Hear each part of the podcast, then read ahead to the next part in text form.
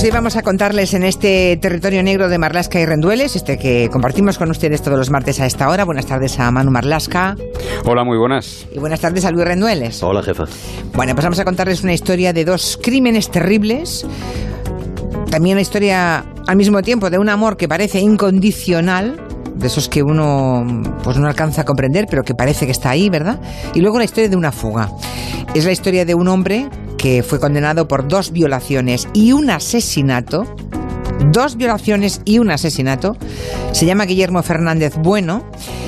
Él y su pareja, Elena Ruiz, que es una mujer muy inquieta, muy solidaria, seguramente una buena persona que es, vamos, seguro, una buena persona que acudía a la cárcel de Santander pues a escuchar y acompañar a los presos y que tanto ir al cántaro a la fuente pues se enamoró de este violador y asesino. Los dos son una pareja sólida desde hace años por lo visto y los dos se fugaron juntos en el mes de julio. Llegaron en la furgoneta de, la mujer hasta la frontera de Senegal con Gambia, fíjense, desde Cantabria, ¿eh? pues hasta Gambia. En aquel país sudafricano, perdón, africano, eh, es donde ahora está esperando él, que ya ha sido detenido, que se ha extraditado a España. Creo que el último capítulo, el más conocido de la historia, eh, es el que arranca el día 22 de julio, ¿no? justo antes de las vacaciones. Es en la cárcel del Dueso, muy cerquita de Santoña, allí en Cantabria, eh, cuando pues el personal penitenciario está esperando que vuelvan todos los presos que han tenido un permiso ese fin de semana. ¿no? Hay uno que no llega, bueno, que llega tarde. Y ese no es un preso cualquiera, es nuestro protagonista, Guillermo Fernández Bueno, ¿no? Es un preso veterano, es, un tipo duro y también un tipo con, cierta buena fama en prisión y un tipo alto y fuerte físicamente, físicamente fuerte. Se llama Guillermo Fernández Bueno y aunque solo tiene 41 años, llevaba ya 17 años en la cárcel. Cumple condena de 36 años de prisión, pero con la ley vigente cuando fue detenido en el año 2001 las dos condenas, las violación y el asesinato que decías, se refundieron en una, de forma que de esos 36 años iba a cumplir realmente 25 años de cárcel. Es decir, le quedan a este hombre cuando, cuando no aparece por la prisión, le quedan ocho años pendientes de talego. Ocho años aún de cárcel. Este hombre eh, estaba cumpliendo condena por tres delitos horribles, ¿no? Eh, le hemos dicho dos violaciones y un asesinato, nada menos que había cometido todos, creo, en la ciudad de Vitoria, ¿no? Sí, él llegó allí a esa ciudad eh, cuando tenía 23 años, en el año 2000, y allí en Vitoria se ganaba la vida como trabajador de la construcción, como paleta, como obrero de la construcción. El 12 de noviembre del año 2000, muy poco después de empezar a vivir allí, entró en una panadería que tenía la persiana entreabierta y estaba vacía. Se cuela en el obrador, donde él sabe que hay una mujer sola, la empleada, la única empleada que había de la panadería, y la sentencia consideró probado que Fernández Bueno la golpeó y después la violó. Luego la encerró en el cuarto de baño, la amenazó con vengarse si hablaba con la policía y salió corriendo pensando que nadie le pillaría. Eso eh, en el 2000, ¿no? Bien, el 12 de noviembre del 2000. Apenas un mes después de cometer esa primera agresión sexual, esa primera violación, este hombre vuelve a las andadas, ataca a otra mujer, esta vez la empleada de limpieza de un bar que se llama Aqua, que también está en Vitoria, allí, en la misma sí, así fue. La primera víctima, la víctima de la panadería, la mujer que te decía Manu, había denunciado ya la violación que se estaba investigando, la Policía Nacional. Y Fernández Bueno, mientras tanto, seguía con su vida como obrero y, y, solía acudir con cierta frecuencia al bar Aqua. Y allí buscó su segunda víctima en diciembre de 2000 y utilizó un sistema primitivo y parecido al de la primera al de la primera violación.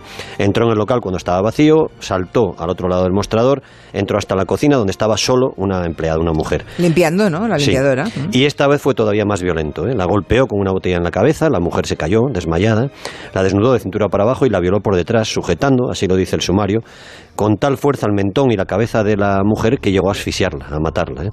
Todo indica que lo hacía para que ella no pudiera girarse y ver la cara de quien la estaba violando. ¿no? Después de asfixiarla, le trató de cortar el cuello con una espátula y luego con una sierra. Este hombre eh, tenía entonces 23 años. ¿eh? 23 años y acaba siendo afortunadamente detenido, juzgado y condenado. Sí, la policía hizo un buen trabajo y logró pruebas definitivas contra Guillermo Fernández Bueno muy poco después de esa segunda violación y asesinato que te contaba Luis. Por ejemplo, había siete huellas de una zapatilla de deporte que fue encontrada en su poder en el local del asesinato. En el mostrador de ese bar, además, se encontraron huellas de Fernández Bueno que estaban mezcladas con la sangre de la víctima y, por último, incluso en una prenda suya, en una prenda de Guillermo, en una cazadora, había sangre de la mujer. Lo que primero cuenta este hombre el primero confiesa, pero echa la culpa a las drogas. Dijo que había tomado drogas y alcohol y que eso le había hecho perder el control. Luego va cambiando de versión y al final dice que es inocente y que la policía le había obligado a comerse los crímenes, ¿no? a comerse el marrón. Al final fue condenado y ya entonces los psicólogos que le entrevistan advierten de un rasgo bastante inquietante en su comportamiento. ¿no? Toman como ejemplo que después de matar a esa empleada de limpieza del Baracua, del que él era cliente, siguió yendo cada día al local tranquilamente como si nada hasta que fue detenido. Y en los informes que hacen entonces los psicólogos advierten en Fernández Bueno rasgos de psicópata, lo dicen así. Ya, rasgos de psicópata, lo cual no quiere decir que, sea un psicópata, pero bueno, aprecian rasgos, bien. Eh, obviamente entra en la cárcel y allí va a encontrar el amor, ¿no? Eso es una cosa que nos resulta muy difícil de entender a todos los demás. Pero pasa. ¿sí? Ah, sí, al menos, sí, aquí lo habéis contado varias veces ya.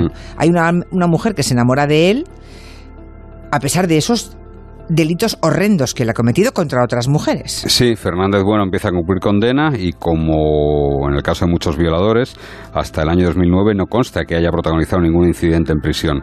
Este tipo de delincuentes, lo hemos contado aquí varias veces, suelen ser gente de perfil muy bajo en la cárcel, muy discretos, pero es verdad que tampoco recibía prácticamente visitas de nadie, ni de familiares, ni de amigos, ni de nadie.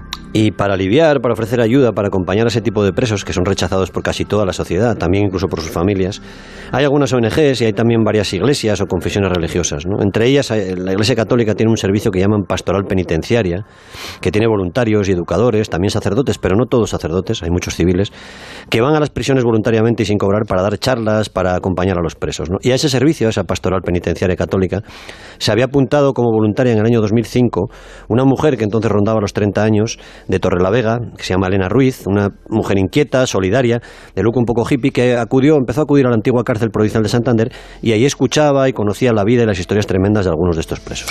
Lo dicho, una buena mujer, una buena chica seguramente, ¿no? Que va, pues eso, a usar su tiempo con esa pastoral penitenciaria, ¿no? Como voluntaria a una cárcel. En esa prisión, Elena conoce al preso Fernández Bueno en el año 2009. Sí, llevaba entonces Bueno ocho años encarcelado cuando se conocieron y los hechos demuestran que ella se enamoró pronto de él y parece que él también de ella. Ella dejó la pastoral penitenciaria, es decir, deja de visitar y ayudar a otros presos en el año 2010, al año siguiente de conocerle. Y lo cierto es que Fernández Bueno rompe también desde entonces con la historia del violador y del psicópata. Su personalidad es, según los forenses, personalidad sádico-agresiva. Empieza a dar pasos que lo cierto es que no son sencillos. Por ejemplo, hace un módulo de enfermería, hace terapias psicológicas para aprender a controlar los impulsos y sobre todo realiza voluntariamente eh, una terapia para agresores sexuales que se ofrece en la prisión y algo que la mayoría de los violadores suelen rechazar hacer, ¿no? Eh, no, no entiendo mucho eso. Eh, alguna vez aquí le habéis contado que los violadores no suelen seguir, seguir esos programas, ¿no? Es que es voluntario. Ya, ya, ya, es voluntario. Sí, es que todos son garantías para los... Son cursos... es un violador, pero, vamos a ver, un violador psicópata puede apuntarse a esos cursos sin problema, ¿no? Porque perder no pierde nada y en cambio puede ganar puntos delante de, las autoridades penitenciarias, ¿no? Puede ganar puntos, exacto, entre los funcionarios y entre la Junta de Tratamiento. Pues Esos cursos, pero no son y puede perder puntos con otros reclusos, ¿eh? Esos cursos nosotros asistimos a uno de ellos en prisión, no son fáciles, ¿eh, jefa? Primero son voluntarios, se apunta quien quiere y el que se apunta, y esto es muy importante en los violadores, está reconociendo su delito está reconociendo que es un violador, que es un agresor sexual, algo que la inmensa mayoría de los que están en prisión no hacen. ¿eh?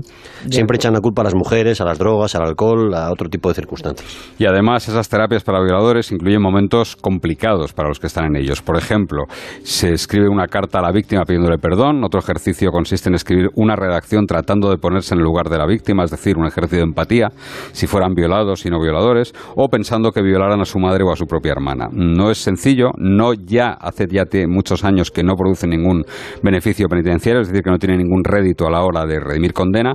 Y los presos que se apuntan a estos cursos para agresores no tienen más permisos en principio mm, que los que se niegan. No sé, bueno, no tendrán más, más permisos, pero estoy segura que sus abogados lo alegarán cuando hacen una cosa así. Las juntas de tratamiento lo tienen en cuenta a la hora de conceder permisos o, progresión de grado. Se toma como un indicador, aunque no es matemático, pero sí, sí es verdad que puede influir luego. En el caso de Fernández Bueno, solo empezó a disfrutar de permisos en 2012, cuando más de 11 años preso. Generalmente se puede acceder a este tipo de permisos si hay una evolución favorable, como parecía su caso, y si se ha cumplido una cuarta parte de la condena. Los psicólogos y los miembros de la Junta de Tratamiento de la, de la prisión del Dueso sabían además de su relación de pareja con Elena, con esta mujer. ¿no?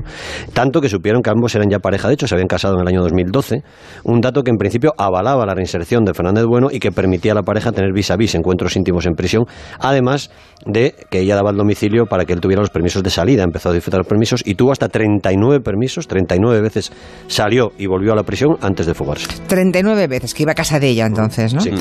Y llegamos a este verano. Fernández Bueno lleva ya, como habéis contado, 17 años en la cárcel, lleva ya 6 años casado con Elena y el 17 de julio de este año le dan un permiso más, otro más de cuatro días en la prisión, del que tenía que regresar pues el día 22. Pero no regresa, no, No vuelve. regresa. Y los funcionarios y los psicólogos y toda la, la gente de prisiones piensa que al final va a volver, que bueno, que se habría retrasado, que llegaría tarde. No se iba a arriesgar a perderlo todo cuando estaba ya tan cerca del final, pero se equivocan. Comprueban que su celda, eh, o sea, mm, registran su celda y ven que está muy limpia, demasiado limpia y demasiado vacía, como si alguien no fuese a regresar allí. El día 22 avisan la fuga a la de la fuga a la Policía Nacional y Fernández Bueno ya lleva cinco días de ventaja, cinco días de fuga sobre quienes le buscan. Claro, cuando, para cuando se dan cuenta, pues claro, en cinco días se llega muy lejos, ¿no? Hemos comentado que este asesino y violador casi no tiene amigos, ¿no? Que no recibía visitas eh, en prisión, solamente la de Elena, esa mujer que empezó por solidaridad y que luego se casó con él. Y supongo que a Elena es a la primera que buscan en cuanto la policía se da cuenta que este hombre se ha fugado, ¿no? Claro, y los agentes van a sospechar muy pronto que Elena también está con él en la fuga, ¿no? No contesta al teléfono y cuando acuden a su casa en Torrelavega tampoco está allí. Varios testigos les dejan claro que Elena había estado cargando cosas en compañía de él, incluidas bicicletas plegables, en una furgoneta, una Volkswagen de color blanco con cortinas que había camperizado, dice- decía ella, había acondicionado como caravana para pasar varios días en el monte o en la playa. Y tampoco está en la casa en Torrelavega la segunda cosa que más quiere en el mundo Elena, que es su perro, un perro de color negro del que nunca se separa. La madre se separó del padre y su padre, un jubilado, se había, se había casado luego con una mujer paraguaya y se había ido allí, a O Paraguay. sea, o sea, también ella estaba un poco muy sola. Sí. Sí, ¿Eh? los- Es otra realidad. Vale, los vale. policías averiguan también que Elena había vendido algunas cosas, como unas piezas de artesanía, de artesanía oriental que guardaba, y que meses atrás, al menos desde el mes de mayo, ella había dejado de pagar el recibo de la luz y del teléfono, y que incluso se había dado de baja y ya no pagaba la cuota de autónoma, porque se ganaba la vida vendiendo pulseras y otros objetos de inspiración oriental en mercadillos de Cantabria. Es decir, lo que parecía, lo que todo indicaba es que había estado acumulando todo el dinero posible para marcharse. Las empleadas de una peluquería a la que iba con frecuencia contarían después a la policía que les dijo que se iba de viaje y que se despidió de ellas diciendo que iba a conocer mundo, que no sabía qué países iba a visitar ni siquiera cuándo iba a volver a casa. Y aquí empieza la búsqueda por África de la pareja, porque Elena viaja con un hombre, eso sí, un hombre del que su pasaporte dice que no es Fernández Bueno, su marido. Eso es, se dicta una orden de búsqueda de captura internacional contra él, contra Guillermo Fernando de Bueno, que viaja con el pasaporte falso de otra persona muy parecida a él, lo que avala que la fuga fue preparada con, con bastantes semanas de antelación. La policía española comprueba todas las salidas del país y encuentra a la mujer, a Elena, que con su pasaporte, con su, con su documentación verdadera, tomó el ferry que va de Algeciras en, en la provincia de Cádiz hacia Marruecos, hacia Tánger, el mismo día que inició el permiso de la cárcel su pareja, el 17 O sea, el mismo día se cruzaron toda España. Se cruzaron de toda España a Algeciras. a Algeciras y se metieron en el ferry. Repasa la Policía Nacional también el listado de pasajeros de ese barco donde va Elena, pero ahí no figura Fernández Bueno. Sí que aparece otro vecino de Torrelavega, les llama mucho la atención esa, esa casualidad. ¿no? Y además ese vecino, el pasaporte de ese vecino se parece físicamente a Fernández Bueno. Los policías buscan a ese vecino, contactan con él, está en su pueblo, tan tranquilo, no se ha movido de Torrelavega. Eso sí, cuando los policías le piden vaya usted a por su pasaporte, les anuncia que está desaparecido, que ya no está en la furgoneta, que es donde siempre lo guardaba. Eh, lo cierto es que además en ese momento los agentes piden ayuda al CNI y a los servicios de inteligencia marroquíes y posteriormente a los agentes de, Mauritania, del equipo conjunto de Mauritania, un equipo conjunto que hay compuesto por policías españoles y mauritanos, sobre todo dedicado a frenar la inmigración desde la crisis de la llegada de los cayucos. Descubren que la pareja había pasado cinco días en Marruecos, la mujer al parecer pidió ayuda a alguna ONG local que ya conocía, pero no, no obtuvo su apoyo, de forma que los dos salen hacia Mauritania y continúan así rumbo al sur hacia Senegal. En esa caza del fugitivo, los policías españoles se desplazan hacia el paso fronterizo más lógico junto a la costa, esperando detenerles a su entrada a Senegal desde Mauritania. Pero Elena y Fernández Bueno, que ya va siempre oculto en la parte de atrás de la furgoneta y no vuelve a identificarse en ninguna frontera, deciden evitar esa ruta que es la más lógica, la más transitada, y viajan por el interior de Mauritania. Y así logran entrar en Senegal por una zona, por un paso mucho menos concurrido y donde, donde no había policía española esperando. Desde luego, cor- cor- pero corriendo también riesgos los dos, ¿no? Sí. No, no es una zona precisamente para ir de turistas, ¿no? En fin, que consiguen entrar en Senegal, que lo cruzan prácticamente de norte a sur, que también debieron ser, en fin, días tremendos, ¿eh? Y cuando salen de ese país es cuando los detienen, ¿no? El 31 de julio, cuando intentaban ir hacia Gambia, en, el, en un paso fronterizo que se llama Karang. Creo que ella es la que conducía la furgoneta, ¿no, Elena? Sí. Llevaba su, su pareja fiel, ¿no? Su perro negro al lado y, y él eh, estaba oculto en la parte de atrás en una especie de zulo que, que había dentro de la furgoneta, ¿no? Para camuflarse. Sí, y los que han asistido a la escena esta de la detención, pues cuentan que ambos se dieron un abrazo delante de los policías senegaleses que los detuvieron. Fernández Bueno fue encarcelado allí mismo y allí sigue a la espera de la extradición a España, a la que él no se ha opuesto, se ha mostrado partidario. Y Elena, por su parte, explicó a los empleados del consulado español que no se atrevía a regresar sola por carretera conduciendo la furgoneta y con su perro. Así que fue alojada en un hostal de allí de Senegal con ayuda del personal consular español y sus planes eran volver a España con su perro y su furgoneta caravana por avión y en un contenedor de barco, la furgoneta. ¿Y, y qué sabemos? Pero no ha vuelto, ¿eh? ¿Decís? En su pueblo, en, en Torrelavega, no la han, no la han visto No la han todavía. visto. No Vale, sabemos vale. si sigue en Senegal. Sí nos consta que se quedó en Senegal por lo menos una temporada y que Ya. estuvo ayudada por gente del consulado y estuvo haciendo gestiones. No sabemos si también para apoyar a su, a su pareja, pero en ya, su pueblo que también no- sigue no allí. ¿no? Claro. Sí, sí, él está, en una cárcel, allí. él está en una cárcel senegalesa esperando el traslado a España. ¿Y qué han se sabe algo del motivo de la fuga que han contado? O sea, ¿por qué se escaparon? Porque mm, ahora se, no sé si se enfrentarán a más penas o no, ella y él. Respecto al móvil de la fuga, solo lo pueden decir ellos, el móvil real. Hay un dato, digamos, carcelario, un dato oficial. Desde hace cuatro años, Fernández Bueno, el hombre, venía pidiendo el tercer grado, es decir, mejorar la calificación en la cárcel, que le hiciera posible ir solo a dormir, es decir, vivir fuera de la cárcel y, y trabajar fuera de la cárcel también, ir solo, convivir con la mujer y ir a, ir a dormir. No se lo rechazaron siempre. Seguía en segundo grado, que es, digamos, el grado normal de la mayoría de los presos. Y consecuencias penales, pues la verdad es que no va a tener muchas, pese al follón que han organizado. Fernández Bueno ha cometido lo que se llama un delito de quebrantamiento de condena, volverá a prisión a cumplir los ocho años que le quedan, eso sí, a pulso, y se añadirán seis meses más o un año por esa fuga. Un año, no va a disfrutar de permisos de salida durante un tiempo, eh, pero la pena es muy leve. Fugarse sale muy barato si no se cometen delitos durante la fuga, evidentemente, ¿no? Esto es un problema muy grave, por ejemplo, en el caso de maltratadores o de agresores que incumplen la pena de no acercarse a su víctima. En cuanto a Elena, no va a ser condenada a nada al ser la esposa del fugado y no poder ser procesada por ese motivo. Es un familiar directo y, por tanto, no hay encubrimiento que Es eximente, claro, Eso es eximente. Ella cumplió la palabra que le había dado a su pareja, que le dijo, literalmente, por ti yo iría al fin del mundo. Y hasta allí llegaron casi. Mm, En fin, a lo mejor sí es cierto que, que este hombre ha empezado un proceso de rehabilitación. Igual el amor le ha cambiado. Pero en Parece, todo caso, parece que él sí que daba señales de rehabilitación. Ya, no- ya, ya, ya, ¿no? Si, bueno, es- esa sería, digamos, la parte buena de esta historia tremenda, ¿no? Si tiene una condena, eh, la cumple escrupulosamente y cuando sale está rehabilitado y ha sido el amor, esa, esa mujer que ha aparecido en su vida, eh, la que le ha cambiado, pues, pues, pues mm, estupendo, ¿no? Sí, lo que ocurre es que este paso en falso no. Pero este paso en falso es poco inteligente por parte de los dos. Le va a costar, pues eso, que la condena la cumpla a pulso ya, sin ningún permiso. Claro, ahora ya sin ningún permiso. Y ella volver y hacerse, bueno, volver aquí y empezar otra vez de cero, ¿no? Que todo el mundo se haya enterado de su historia, porque obviamente Torre la Vega no es que sea un pueblo pequeño, ¿no? Es una ciudad, pero es igual, seguro que no será fácil volver a su vida de antes para ella, ¿no? En fin, errores, graves, graves errores. Bueno, pues ahí lo dejamos. Muy la bien. semana que viene más Manu Marlas que Luis Rendueles. Hasta luego. Hasta Adiós. luego. Adiós.